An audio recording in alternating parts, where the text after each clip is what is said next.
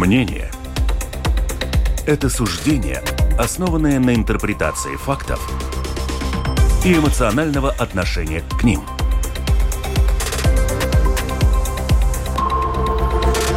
Открытый разговор с Ольгой Князевой на Латвийском радио 4. Приветствую, дорогих радиослушателей. С вами «Открытый разговор» Латвийское радио 4 и Ольга Князева. Сегодня у нас достаточно тяжелая тема, но очень-очень актуальная. И обязательно хочу ее сегодня поговорить сегодня об этом и, возможно, уберечь каких-то женщин от э, беды. Уже две недели в Латвии продолжаются поиски женщины Анна Янсуна, 1989 года рождения. Она со своей дочерью Луизой, которая родилась в этом году, покинула место жительства в Риге утром 1 ноября. И, получив информацию об исчезновении, полиция немедленно начала поиски. Ищут, как говорится, всем миром. Ну вот тело ребенка нашли в четверг, уже 2 ноября, в салоне арендованной машины. К сожалению, Луиза умерла. И муж Анны, отец Луизы Янис, рассказал латвийскому телевидению, что мать, молодая мать, после родов страдала от послеродовой депрессии и вот это вот, э, что у нее уже были попытки суицида. И мы сегодня будем говорить о том, что же такое послеродовая депрессия. Может быть, тему за депрессии вообще затронем, э, потому что послеродовая депрессия это, конечно, часть большой проблемы. И кто в Латвии вообще помогает женщинам с этой проблемой, тоже будем говорить сегодня с нашими экспертами, гостями. Представлю их. Елена Врублевская, ассоциированный профессор Рижского университета имени Страдания и врач-психиатр Центра психиатрии и наркологии. Добрый день. Добрый день. Правильно, да, я центр Все назвала? верно. Да, спасибо большое. Елена, спасибо, что пришли. Ваше вот мнение профессиональное будет в этом вопросе очень-очень ценно. Айнис Залпс, вице-президент Латвийской ассоциации сельских семейных врачей. Айнис, здравствуйте. Здравствуйте. Знаете, вот еще тоже хорошо, что Айнис у нас в студии, потому что одно дело Рига, когда здесь большой, большая столица, все вокруг э, есть, или платная, или даже бесплатная помощь, об этом поговорим. И совсем другое дело это регионы, где, возможно, и другой немножко менталитет, и меньшая доступность услуг. Это очень хорошо, что мы будем говорить еще с точки зрения региональной проблемы этой. Да? 280-404. 24, пожалуйста, пишите. Тема такая горячая, важная. И lr4.lv, кнопочка «Написать в студию». Ну, давайте я только для начала скажу для наших радиослушателей, что же такое послеродовая депрессия. Знаете, я интересно так, Елена, я знаю, что люди такого старшего возраста, те, которым 60 плюс, они вообще считают, что это ерунда. Что вот, ну как, в свое время же родила, да, все было нормально, все, э, никакой там это. Сейчас молодежь дурью маются, как говорят. Вот я такое даже мнение слышала. Но на самом деле, может быть, это как раз тот самый миф, о котором мы тоже будем говорить. Но я только скажу, что вот вот послеродовая депрессия одно из самых распространенных осложнений после родов. Однако оно до сих пор недостаточно изучено. Женщина, которая родила, вот она через какое-то время может почувствовать э, симптомы какой-то подавленности, перепадов настроения, безучастия, тревожности, плаксивости. Или страдает женщина бессонницей, или наоборот она постоянно спит. Аппетит может измениться. Ну, в общем, симптомы вот такой депрессии. И чем это опасно, это вот в крайнем крайних случаях может закончиться и попытками суицида, и там уже, как говорится, либо спасут, либо нет. Елена, а правильно ли я, во-первых, все сказала, характеризовала вот эту ситуацию, которая есть, и попадались ли вам такие женщины? Э, да, э, депрессивные расстройства очень актуальны в Латвии, во всем мире. Например, э, в мире депрессией страдает 303 миллиона человек. В Латвии ежегодно с клинической депрессией, это то есть та депрессия, которую необходимо лечить медикаментозно, сталкиваются примерно 100 тысяч, 120 тысяч людей. Э, одна десятая часть этих пациентов обращаются в государственные структуры за помощью. Э, небольшая часть в какие-то частные практики. Остальные пациенты мы, нам неизвестно, обращаются ли они куда-либо. И э, послеродовая депрессия – это одна из клинических форм депрессивного расстройства.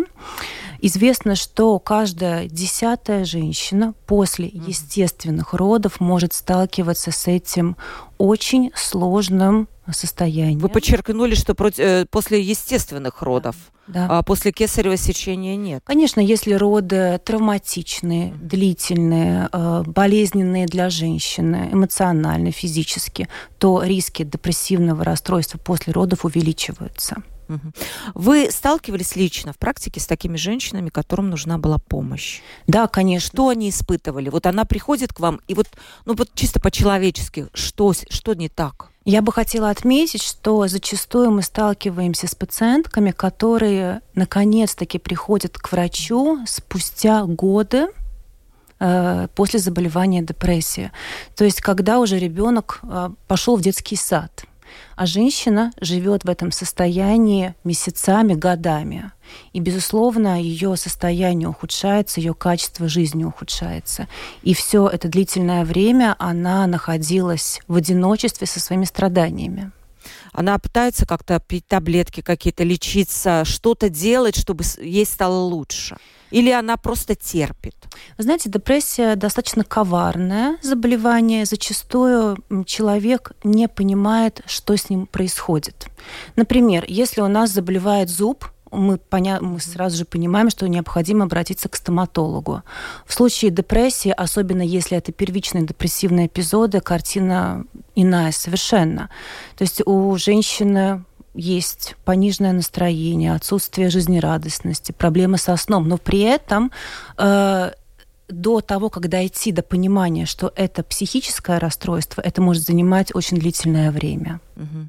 Да, э, э, Айнис, я прошу вас прокомментировать э, вот такие цифры. По данным Центра профилактики и контроля заболеваний СПКЦ, в прошлом году в Латвии у 35 пациентов было диагностировано психические и поведенческие расстройства во время послеродового периода. В 2020 году 30 подобных случаев, в 2021 36, то есть 30, 36, 35. В 2020 году в стационарах лечилось 4 женщины, в 2021 10, а в прошлом году 3. Из числа госпитализированных за три года у трех женщин были диагностированы легкие послеродовые расстройства, у 11 тяжелые послеродовые расстройства. И вот э, то, что мы сейчас услышали, там 300 тысяч, сказала Елена, да, из этих 10% это послеродовая депрессия, цифры совершенно не складываются. Uh-huh. Да. Uh-huh. Почему так? Да, ну, э, эти есть э, цифры, что нам предоставляет э, Центр по, по контролю болезней, да. Мы, конечно, я думаю, вместе с коллегой понимаем, что эти цифры вообще не показывают ту реальную ситуацию, которая существует. Э, в большинстве случаев пациенты не готовы обращаться за помощью, говорить насчет этих вопросов, в том числе даже с семейным врачом. Э, если мы смотрим по статистике вообще Европы и семейную медицину, то мы видим, что должно быть так, что треть всех наших консультаций, что предоставляют семейные врачи, являются те консультации, которые связаны с психическим здоровьем. Это не будут такие самые тяжелые проблемы, что решают коллеги, но это будут те заболевания, которые связаны с стрессом, в том числе, может, с депрессиями, с расстройствами сна и так далее. И как мы видим, что чисто статистически каждая десятая женщина, у нее есть вероятность с этой проблемой столкнуться.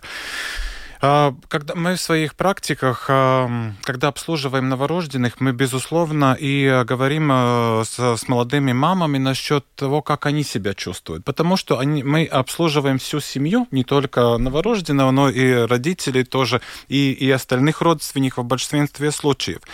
И мы, правда, довольно часто наблюдаем те ситуации, что новые родители находятся в таком стрессовом состоянии, что им не хватает времени самим даже покушать, поспать, решать все проблемы. Видим, что они, как они даже ухаживают за ребенком, что они в большом таком эмоциональном стрессе.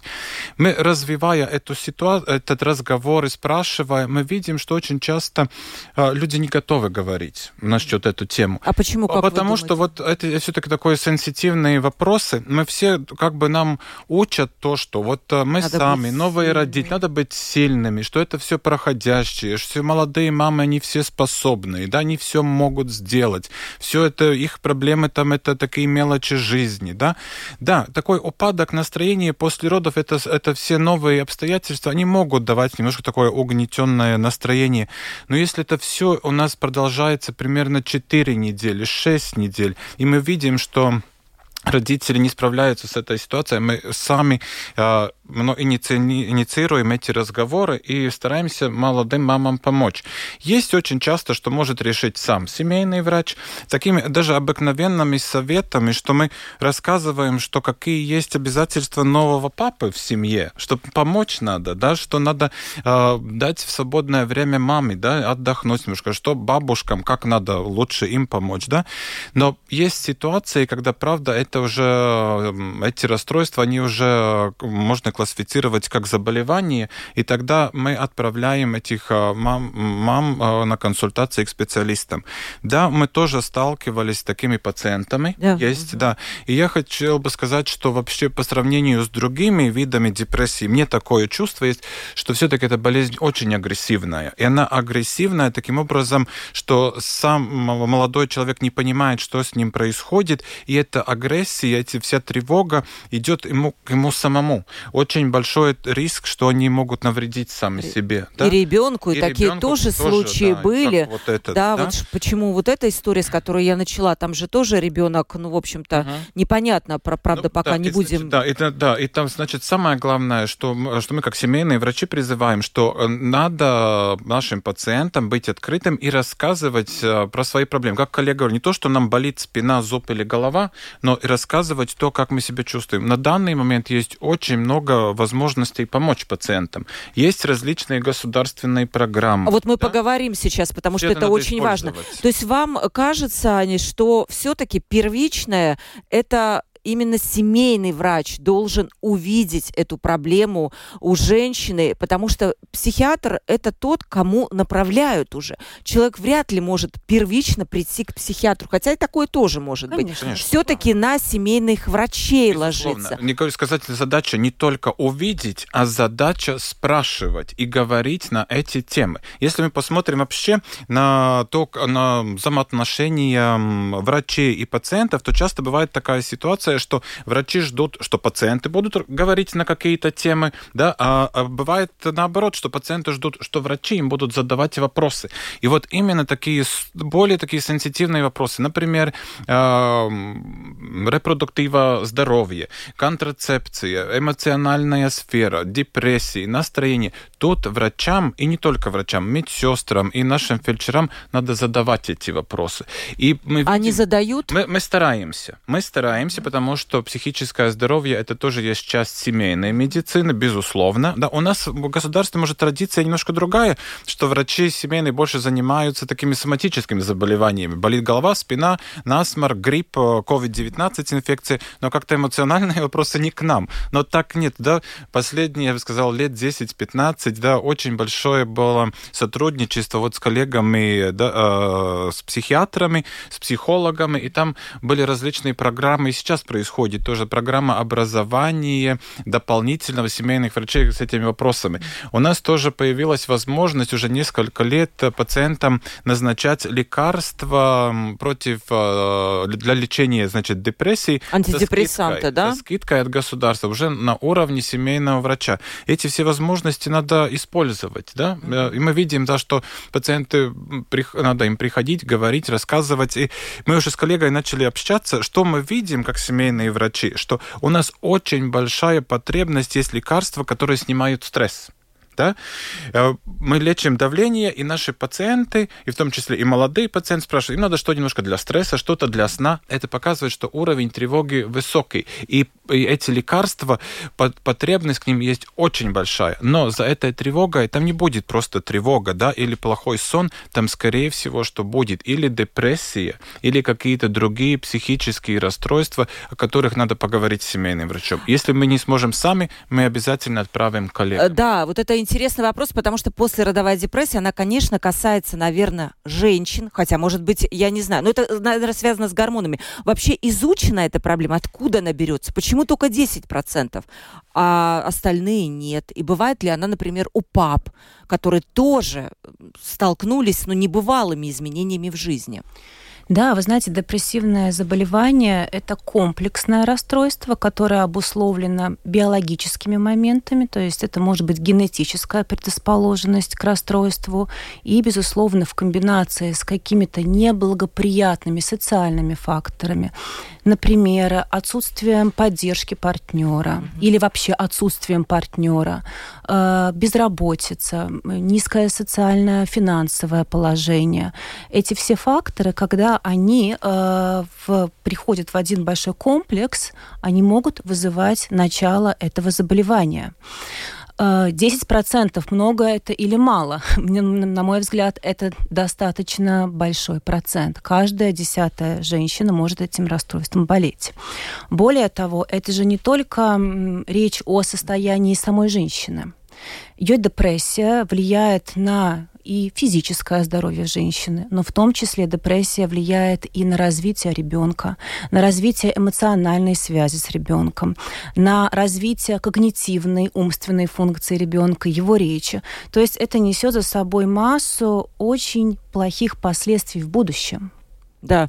И вот пишут наши слушатели, ну, раньше э, семья, это была связь поколений, э, ребенка приносили в семью, и он жил там в окружении бабушек, дедушек. Сейчас от, ребенок это ответственность двоих людей, потому что у нас живут отдельно, и вот этот огромный стресс молодые люди часто не выдерживают. Согласны с такой версией? Очень интересная версия, которую написал наш слушатель. Ну... Да, интересная версия, и я хочу отметить, что есть и депрессия у молодых отцов, Это еще одна проблема, которая очень актуализирована в мире, и э, сейчас э, большая база данных исследований, которые подтверждают, что мужчины также часто сталкиваются с депрессией после рождения ребенка или даже во время э, беременности.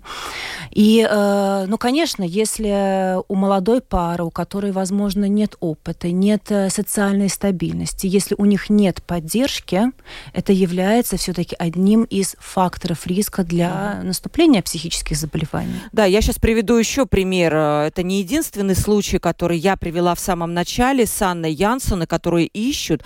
Осенью 2020 года в Дакском крае молодая женщина убила своего 11-месячного сына. И в качестве основной причины преступления следствие упоминало именно послеродовую депрессию. В 2013 году в Венспилсе ночью в реку Венту с моста прыгнула женщина 28 лет с двумя маленькими детьми. Она тоже была в депрессии. Вот такой вопрос моим экспертам Елена и потом Анис. Насколько этот, вот, вот такие шаги, это уже все, это крайняя мера. Это человек уже годами находился в депрессии, без поддержки, без помощи, и никого, никто не смог помочь. Или да, но эти случаи говорят о крайней тяжести заболевания. Да? Что такое депрессия? Это же не просто пониженное настроение, чувство тревожности, расстройство сна и нарушение аппетита. Э, во время депрессии у человека понижена самооценка, и у этих молодых мам э, появляются мысли о том, что я никчемная женщина, я плохая мать, я плохая жена, то есть абсолютная критика относительно себя, своего настоящего, своей будущей жизни. И в наиболее тяжелых ситуациях э, эти мысли достигают очень болезненного уровня, когда женщина развивает идею о том, что она настолько плоха, что ее ребенок ну, не должен жить вместе с ней. Да? И э, эти ситуации, когда женщина принимает решение убить своего ребенка и затем себя, это самые сложные ситуации, самые сложные случаи. Это говорит о крайней степени тяжести заболевания. Это, безусловно, трагично а, Анис, вот мужчина, возможно, у этих женщин были рядом мужчины или какие-то мамы рядом, бабушки, но они, возможно, ничего не замечали. Как можно увидеть и можно ли увидеть, что человеку плохо? И когда не просто плохо, а уже пора привлекать вот Елену и, я не знаю, и других специалистов, да. Иногда, правда, трудно заметить. Mm. Трудно. Бывают такие ситуации, что тоже к нам, например, пациенты обращаются с различными жалобами. Мы ищем заболевания сердца, мы ищем другие различные заболевания. И потом, а, когда у нас есть еще какой-то момент разговора с этим пациентом, мы выясняем, что все-таки это больше проблемы, связанные э, с психическими различными ситуациями, другими стрессовыми ситуациями и так далее. Но все-таки в таких ближайший круг людей, они все-таки видят изменения в в этом настроении человека, в характере человека. И если мы поговорим с родственниками, что, что они говорят, да, мы заметили, что он, э, например, или она э, меняется. У них или большая сонливость, или нехватка такой вот энергии что-то делать. Лежит целыми что днями, лежит целыми, да. да. Плохо кушаем, что все время есть какой-то стресс, что плохо, все, плохо спим по ночам, плачем, да, не сможем собраться, сделать свои дела. И иногда это кажется такая, может быть, ну, не настолько значительная действительная проблема, но э, тоже родственникам надо спросить, да, как человек сам чувствуется. И когда мы даже вот видим, даже в э, практиках семейного врача, мы начинаем этот разговор, и пациент, он буквально, он становится счастливым, что кто-то ему задает эти вопросы интересуется тем, как он себя чувствует. И тогда мы видим, да, вот эти тоже вы случаи, что вы э, описали, эти трагические случаи, да, там не всегда это будет проблема, которая есть годами. Она может быть, вот как после родовая депрессия, она может быть довольно настолько острая, но были тоже такие такие случаи, что, да, что пациент его видишь в практике, да, у меня есть такой немножко стресс, волнение, но все будет со мной хорошо, все будет нормально, я все справляюсь вроде, да, и через 2-3 дня у него есть попытка самоубийства, да, это, это довольно резко, довольно внезапно все-таки. И поанализируя эту ситуацию, есть такие, да, вот все-таки указания, что, э, что пациента, да, есть такие расстройства, да, поэтому, э, что нам еще, как семейным врачам, важно, что когда вы приходите со своими а, маленькими детками на визиты, и, и идет тоже сейчас а, родители иногда, бабушка, дедушка иногда тоже присутствуют, папа присутствует. Мы стараемся говорить об этих вопросах, и тогда родственников тоже спрашиваем, как вам кажется, да, как у вас вот а, этот уровень стресса, как а, новая мама себя чувствует. И тогда эти разговоры начинаются, мы так вылавливаем эти ситуации, и правда были так, что надо, надо отправляться к специалисту за помощью. И, но в моей практике эти все ситуации слава богу, решались так и позитивно. Да. Да. Елена, вам вопрос пришел. А, пишет одна слушательница. Возможно, женщины не хотят обращаться к врачу, потому что им пропишут антидепрессанты, а женщина родила. Она думает, что ну, я не могу пить антидепрессанты, потому что я, например, кормлю грудью. Или это как-то повлияет на мое состояние, изменит его. Да, верно, такие случаи очень часто бывают. Э, почему женщина не идет к психиатру? Ну, видите, психически психические заболевания достаточно стигматизированы в нашей стране. Хотя более молодое поколение все-таки уже к своему психическому здоровью более уважительно относится. Э, да, женщине может быть стыдно из-за того, что я не справляюсь своей ролью. Почему же? Все же справляются. Э, зачастую женщины живут в этом мифе, что беременность и послеродовой период – это прекрасное время, когда все должны быть счастливы, а я так себя не чувствую. Да? И женщина себя за это очень сильно винит. Она испытывает чувство стыда, э, чувство Э, грусти, и э, из-за этого она, возможно, не обращается к психиатру за помощью. Более того, да, и э, медикаментозное лечение зачастую стигматизировано в нашем обществе. Но я хочу отметить, что эм, врач вместе с пациентом выбирает вот тот метод лечения, который этому пациенту больше всего подошел. А, более того, антидепрессанты тоже очень стигматизированы в нашем обществе. Очень много мифов насчет антидепрессантов. Например, они вызывают зависимость, они как-то поменяют личность, они создадут массы физических неудобств, испортят физическое здоровье и так далее. Да? Но э, в беседе с пациентом врач всегда объясняет, объяснить ситуацию, когда нужно принимать медикаменты, когда нет. И э, более того, э, бывают ситуации, когда медикаментозное лечение совместимо и с грудным кормлением. Да, я думаю, что сейчас антидепрессанты нового поколения, они достаточно...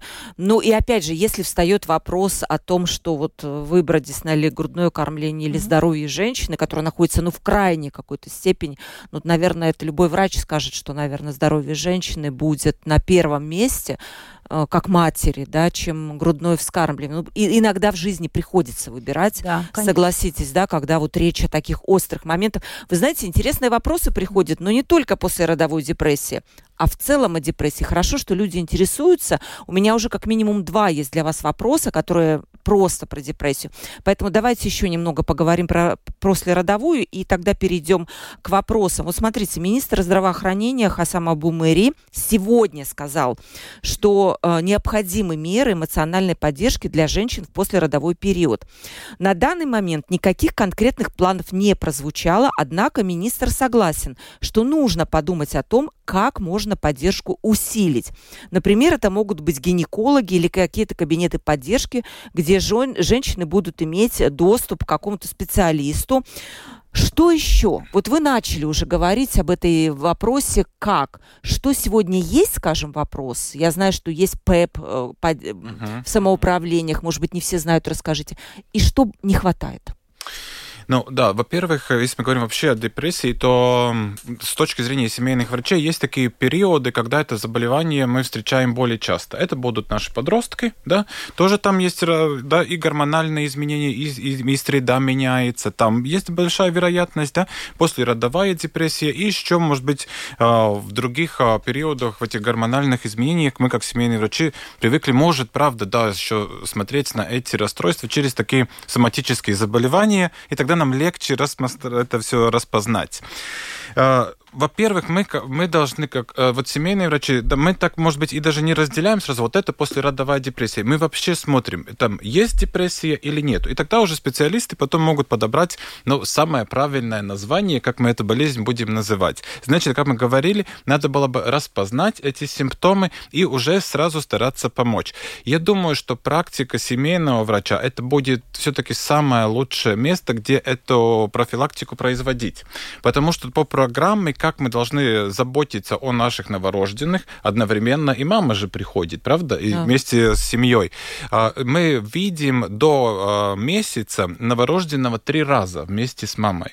И потом мы встречаемся как минимум раз в месяц. Но это будет возможность, где нам говорить и насчет этих вопросов, и родителям а, насчет этого спрашивать.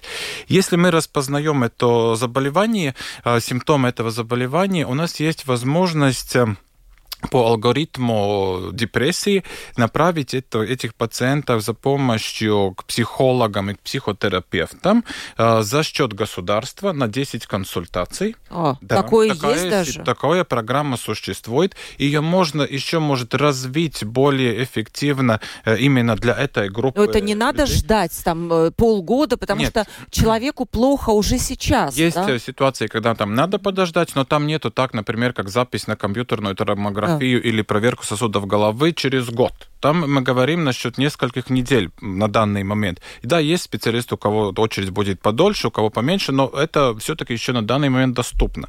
И в том числе у нас доступны есть консультации врачей-психиатров. А, там тоже на данный момент ну, мы можем, есть возможность договориться. Нету так, что консультация через год.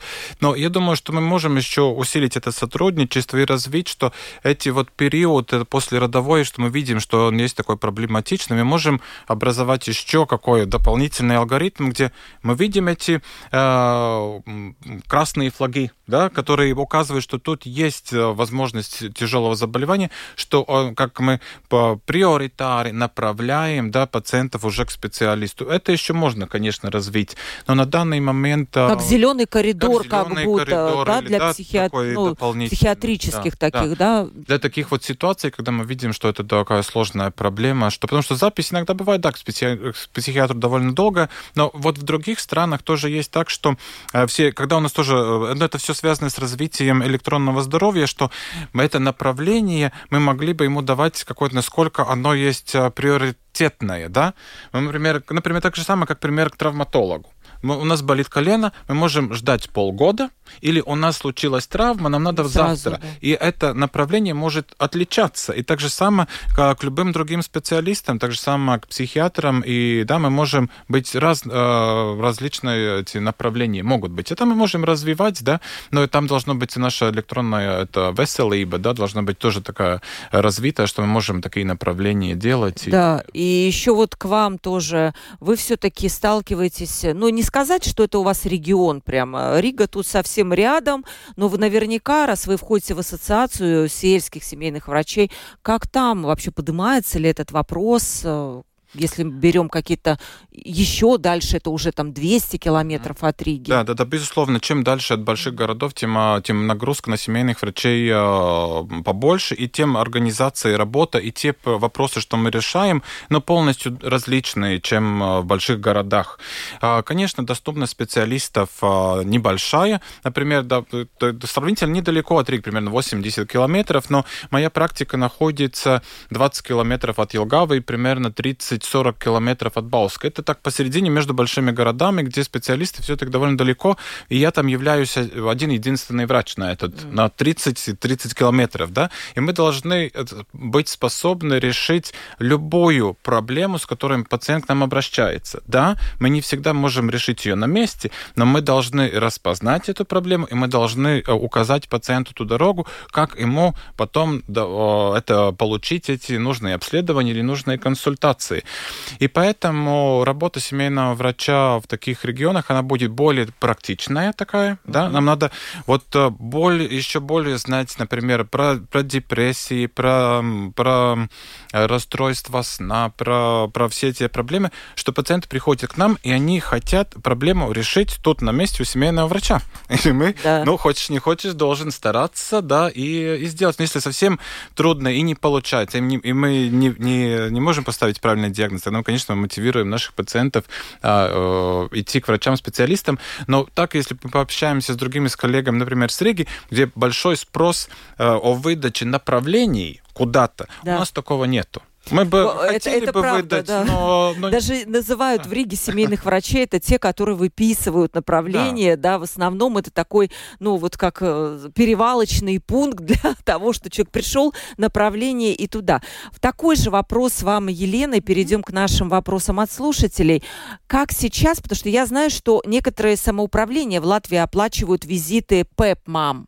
Это такое э, первая эмоциональная помощь mm-hmm. такая для роль. Я не знаю, везде ли есть для роженец, но вот как вы видите эту проблему?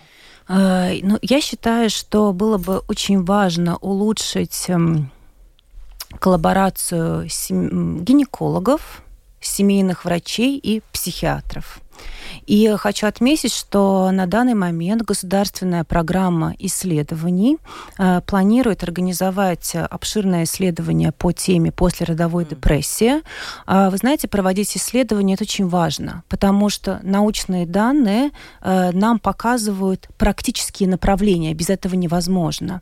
И э, плюс в рамках этой программы планируется улучшить компетенции семейных докторов именно в распознавании разных психических заболеваний и э, с акцентом именно региональных семейных докторов. Это вот получается к Айнису, да? Да. да. У нас есть очень большой спрос к этим, э, да, к этим консультациям. Пациенты к нам обращаются, я думаю, более часто, чем к семейным врачам в городах с этим проблемами. Там они, правда, как вот коллега говорит, что они может, э, могут э, или платно найти специалиста, с которым решать эту проблему, да.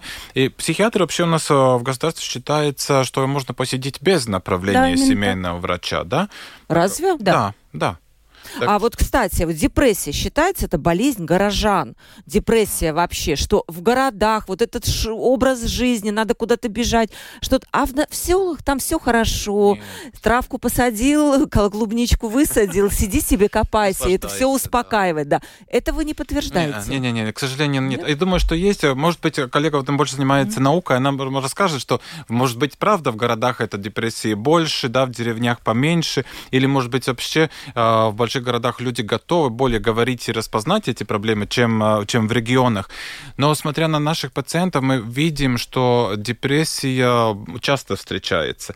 Я уже не помню на данный момент конкретный процент, сколько у нас получилось, но наша практика несколько лет назад тоже участвовала в такой государственной программе, где подсчитывали, как часто вообще депрессия встречается в практиках семейных врачей. Да. Тут показание было очень высокое, да. И если, когда я смотрю на этих пациентов, потом я вижу, да, что он к нам приходит, он говорит, мы решаем такие проблемы, как повышенное давление, как заболевание сердца. И если я посмотрю лечение, что пациент э, получает, что у него всегда он спрашивает таблеточку успокаивающую или таблеточку для сна. Но посмотрим на наших хронических э, пациентов, да, в любых возрастах есть потребность к этим медикаментам. Это указывает, что проблема существует, но только пациенты и даже врачи не всегда готовы насчет на темы говорить. Но, как еще повторю, как мы начинаем разговаривать, но все-таки тогда там, потому что психические заболевания, мы их не диагностируем компьютерной томографией или магнитным резонансом. Мы их можем распознать во время разговора, и этот разговор должен быть с обеих сторон. Вот как раз вам будет вопрос от нашей слушательницы, а к вам э, есть вопрос такой. Евгений пишет, э, в год у нас примерно 17 тысяч родов. 10% э, от них составляет 1700 женщин, которые потенциально имеют депрессивный эпизод. А регистрируются 50-60. Евгений спрашивает, а где остальные женщины?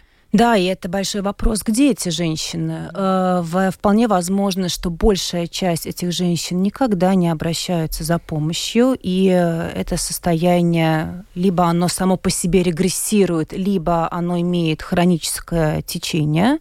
Возможно, часть этих пациенток обращаются в частный сектор, но у нас нет данных об этом. Ну и совсем небольшая часть только в госструктуры. И поэтому очень важно э, повысить медицинскую грамотность нашего населения. Да, хорошо. Э, дальше спрашивает э, женщина. Как раз тот вопрос, как э, понять, что у человека депрессия. Она пишет, наша слушательница, тема депрессии, тема причин депрессии в Латвии – это табу. Потому много подавленной психикой занимаются и нейрологи, и психотерапевты, психологи, психиатры. И там вот Тамара долгое очень сообщение, а, но она пишет так, что она очень много ходила по врачам, 30 лет врачи ставили поставили мне диагноз ВСД. ВСД, но я не знаю, есть ли такой диагноз сейчас. Это для наших радиослушателей скажу, что это вегетососудистая дистония. В советское время очень популярный синдром, ну, который ставили врачи. Симптомы у меня увеличиваются лавинообразно. Мне хуже и хуже. А врачи все время пишут вегетососудистая дистония и все. А я уже работать не могу. Действительно, а как понять, может быть, человека не депрессия, а невроз? Ну, давайте вегетососудистая, я даже не знаю, доктор, доктора у нас сидят. Есть такой диагноз? Есть. Да, есть. конечно. Это состояние а... обусловлено разными соматическими физическими симптомами. Это не невроз? Э, другими словами. Это невротическое состояние, да, когда у человека присутствуют разные физические симптомы, но врач э, не может найти э, объективное объяснение этим симптомам. То есть и пациент, безусловно, страдает из-за этого, и э, количество, интенсивность этих симптомов со временем только увеличивается. Но зачастую за этими симптомами скрываются все остальные э, критерии депрессивного расстройства. Угу. Да, вот да? именно Одинаково у, лечат вегетососудистую дистонию и депрессию, скажем, какую-то, либо Это есть... два разных состояния, но э, такие общие принципы лечения достаточно схожи. Но э, то, о чем говорит наша слушательница, слушательница, вполне возможно, это маскированная депрессия, mm когда за маской этих симптомов скрываются все остальные психоэмоциональные симптомы. И это очень распространенное состояние. Да, и, а наоборот, сейчас я дам Анису слово, наоборот, у меня все знакомые, пишет наш слушатель, сидят на антидепрессантах. Чуть что, сразу выписывают антидепрессанты. И такое впечатление, что сейчас без антидепрессантов не лечат вообще ни одно заболевание. Второе мнение, наоборот. Наоборот. Да вот э, насчет этой сосудовегетативной дистонии, да, что нам тут Э, вот э, надо понять, и вот э, слушательница вот правильно пишет, да, что она обращается, что врач распознает какие-то симптомы, которые не характерны, например, заболеванию сердца или инсульту, или там невролог, другой неврологической патологии, но это, этот диагноз указывает на то, что там с большой вероятностью это будет проблема связана с психическим здоровьем. Он, у специалистов, которые занимаются больше соматической соматической патологией, но нам не, не всегда, может, хватает вот знаний, как правильно, да, этот диагноз написать. Мы констатировали проблему, но вот и это может быть часто и тоже в практике семейных врачей как первичный диагноз, с чего мы начинаем, да, те симптомы, что мы видим. Но это одновременно указывает то, что этого пациента надо отправить к специалисту, потому что мы сами поставит. не можем поставить правильный диагноз. И тогда мы очень надеемся на наших коллег, что они напишут, как это правильно называется, да, и как это правильно надо лечить. Насчет антидепрессантов... Много ли стало? Вы чу- видите Много. это? И мы э, очень радуемся насчет этого, а. да, что мы наконец можем людям помочь, да, что есть э, и, и возможность написать лекарства льготные нашим пациентам, и также само антидепрессанты используются для лечения других заболеваний, не только депрессии. У нас есть пациенты с сахарным диабетом, у них есть хронические боли, мы это лечим лекарствами от депрессии. Mm. Да, у нас есть другие неврологические боли, мы тоже используем те же самые лекарства. У нас есть пациенты расстройств качество сна намного эффективнее, если ему подходит, будет подобрать правильный антидепрессант, чем садить его на снотворные лекарства, например, уже в там 40 или в 45 лет. Так что эти возможности... То есть не, эти, надо, бояться, не надо да? бояться, да? Вот, Елена, не надо бояться антидепрессантов? Безусловно, не нужно бояться. И э, то, что в нашем, в нашем обществе называют антидепрессантами, это еще не факт, что это антидепрессанты. И э, доктор Дзалпс очень корректно отметил, mm-hmm. да, э, мы выписываем больше антидепрессантов, антидепрессантов, чем это было годы тому назад.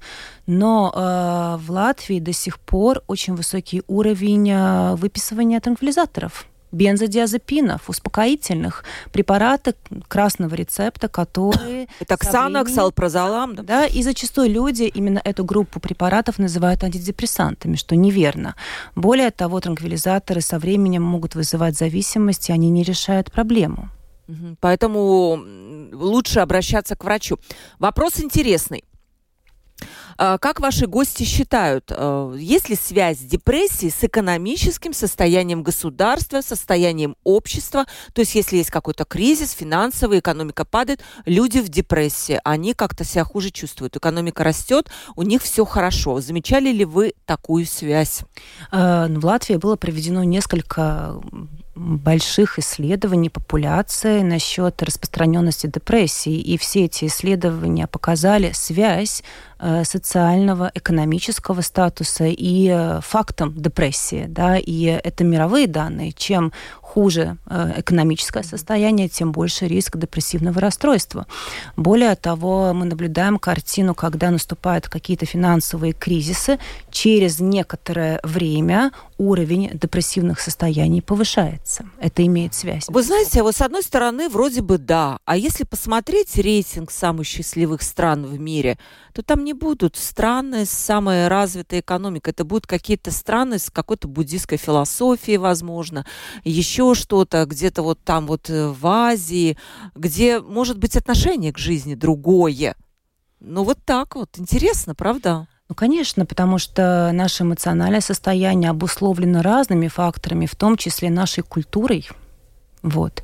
Но хочу отметить, что в Латвии уровень депрессии очень схож и с другими европейскими mm-hmm. странами. Мы особо в этом плане не отличаем. То есть мы такие же, как и Евро... мы в Европе? Похожи. Мы mm-hmm. похожи. Да, доктор, согласны вы? Да, я тоже думал, что да, может быть, в тех странах, где очень много солнца, да, да. круглый год, а может быть, правда, э, и такой характер людей другой. Придумаем э, насчет Италии, Испании, мы уже сразу хотим улыбаться, да? да. Это все все-таки а может, да? витамина D у нас начинает ну, хватать? Знаете, насчет этого D-витамина я такой, но я бы, не, да, я бы не сказал, что это было бы самое главное, может быть, э, все-таки причина. Нужен, все витамины нужны, в том числе и D-витамин, но только положиться на уровень D-витамина, и что это решит наши проблемы с депрессией и наши все проблемы с нашими суставами, навряд ли. Поэтому надо обращаться, да, начинать с семейного врача, и тогда распознать, что там за проблема есть, э, да, не, нет, э, надо не стесняться обращаться тоже за помощью к врачам-психиатрам. Мы чувствуем, что вот очень трудно, да, вот пациентов, ну, скажем, уговорить, да, что надо эту проблему решать. Иногда, правда, проходит несколько лет, да. пока оно случается, ну, что-то такое, что пациент наконец-то, он готов разговаривать, да, с врачом-специалистом на эту тему. И столько лет своей жизни, и часто молодость он потерял, да, вот с этими проблемами нерешенными, с трудностями найти работу, образ... ну, э, закончить образование, устроить свою жизнь, да, это все-все, вот как Олег говорил, да, что вот после родовой депрессии она очень влияет и на самого пациента, на всю семью, и тоже на ребенка вот тоже, да, потому что та мать, которая не чувствует себя вот хорошо, э, он ей трудно э, делать такие отношения долгосрочные со своим э, ребенком, да, и мы видим, что этот невроз матери, он передается детям, и дети тоже более часто болеют, у них какие-то такие тоже такие жалобы, что часто болит живот, например, да, они не могут э, остаться с другими, например, э, родственниками, кто их кто-то присматривает, да, и вот это все чувство, это все эти вот ситуации, это все все-таки связано с семьей, и в, и в том числе с какими-то депрессионными состояниями. Угу. И так, еще вопрос, тяжелая тема, я даже боюсь, что мы не успеем за оставшееся время ее разобрать, но один из слушателей пишет про свою дочку, которую травили в школе одноклассницы, занимались буллингом. Это известная проблема, да. И девочка рассказала, что даже пыталась себя задушить, насколько она была в депрессии. Вот мы не успеем уже так серьезно покопаться, но я думаю, что, Елена, вам вопрос, насколько у нас дети подвержены депрессии, из-за чего? Да, по данным и детской клинической больницы, госпитализацией в клинические, в, в психиатрическую клинику вот за время ковида и сейчас, конечно, очень существенно выросла да, и в том числе это какие-то эпизоды самоповреждения, то есть психическое здоровье самого молодого поколения наших детей, подростков на данный момент, конечно, достаточно рискованно. И один из очень важных факторов риска – это буллинг, это эмоциональная травля в школе, Я даже которая знаю, что хуже присутствует, э, и, безусловно, с которой нужно бороться. Вы видите подростков, которые к вам приходят да. с депрессией? Да-да-да, проблема, правда, очень-очень актуальная. Тоже, может, кто-то скажет, да, мы все в школе учились, как-то мы ее закончили, и так все страшно не было, да, но э, эти вопросы очень актуальны. Вот к нам тоже приходят подростки, да, например, опять, как вот семейные врачи смотрим через э, какие-то другие заболевания, что у него проблема там с сердцем, что-то не так, трудно дышать или, или трудно учиться. И мы начинаем разговор, и мы понимаем, что проблема есть в школе и что ее или не замечают, или не хотят заметить, но в любом случае она не решается. А что может сделать семейный врач? Семейный врач много, много чего может сделать, да, особенно сельский семейный врач, потому что мы обслуживаем несколько школ. И если мы, ну, не так много, как в Риге, может быть, дети могут учиться в различных школах. У нас э, одна-две школы, которые мы все там более-менее знаем, что и как там происходит. Если мы такую проблему видим, мы звоним даже классным руководителям, мы звоним директору школы, мы звоним школьному психологу, психологу, мы говорим, что там в таком... Мы даже не говорим, не надо всегда знать имя, фамилию, что в таком классе есть такие-такие проблемы. Молодцы вы. Пожалуйста, обратите там внимание, а там, там что-то не в порядке. И эти ситуации, их трудно решать, да, потому что угу. у нас есть такая фрагментарный подход к решению этой проблемы. Что-то семейный врач, что-то социальная служба, что-то школа. И в конце концов очень трудно все это расположить вместе. Но тут, э, как в любой критической ситуации, самое главное, если любой, это врач или психиатр или любой взрослый человек заметил, что там есть проблема, а тоже в том числе психоэмоциональная, надо обязательно говорить о ней и стараться ее решить. Если мы посмотрим на своих детей, на, на родственников, на одноклассников, да, всегда эти проблемы встречаются, они повторяются. И пообщайтесь, поговорите со своими детьми, выясните, как они себя чувствуют в школе. И вот этот подростковый возраст, это очень такой тяжелый. Это агрессия в школе, эти унижения, да, правда, вот бывают причина даже до, правда, до, до суицидных таких действий.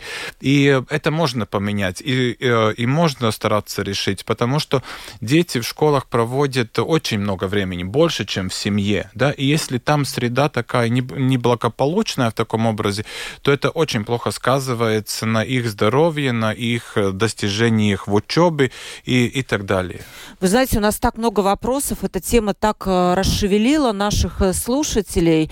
Я не ожидала, что будет так много вопросов. Вот Вика пишет, а, как... А, нет, Ольга пишет, регулярно молодую маму в семье убеждают, что она не может справиться со своей ребенком. Ну, может быть, это какие-то родственники, да, и что ей надо отдать. Расскажите, помогите, как прекратить. Ольга, вот давайте посоветуем Ольге, куда ей можно обратиться? Вот э, с каким-то, я не знаю, может, у нас есть какие-то телефоны помощи женщинам? Куда обратиться этой молодой женщине? Во-первых, э, ей нужно для себя определить, как она себя чувствует в этой ситуации. Если она видит какие-то симптомы в себе тревожные, расстройство сна, это нужно начинать с семейного доктора. Угу. Может быть, да, там помогут как-то, потому что, ну, это ненормально, когда мать просит куда-то отдать ребенка. Ольга, ну, это точно есть ненормально. Есть такие Мы тут все да. в, в, сидим в студии, ну, как, да? Как-то надо вот какие-то кризисные, может быть, какой-то кризисный центр тоже попробовать Есть кризисный образить. центр, да, есть у нас семейным врачам. Да, в интернете надо, если человек эта проблема беспокоит, он обязательно найдет эту информацию, куда обратиться. Обязательно, но, но ни в коем врачу. случае ребенка. Да, но вы знаете, такие есть. И не только на маленьких детей. Если мы посмотрим, даже мамы, да, они э, на, уже на своих подростков иногда влияют таким же самым образом, что ты не способный, ты не можешь, ты должен остаться самой в семье. И это мы видим, к сожалению, да? Это тоже да, надо да, спасибо. Инара спрашивает, а ваши психиатры и психотерапевты могут сказать, что такое психика, где она находится и какова ее структура? Нет, за минуту... Психика находится в мозгу. Все, вот Елена коротко ответила. Елена Врублевская, ассоциированный профессор Рижского университета имени Страдания, врач-психиатр Центра психиатрии и наркологии. Спасибо большое Спасибо вам. вам. Айниса Дзалпс, вице-президент Латвийской ассоциации семейных, сельских семейных врачей. Спасибо вам огромное Спасибо. за такой содержательный разговор. Провела передачу Ольга Князева, продюсер выпуска Валентина Артеменко и оператор прямого эфира Уна Гулба. Завтра в 12.10 встретимся. Будет опять открытый разговор. Ну а сегодня всем пока.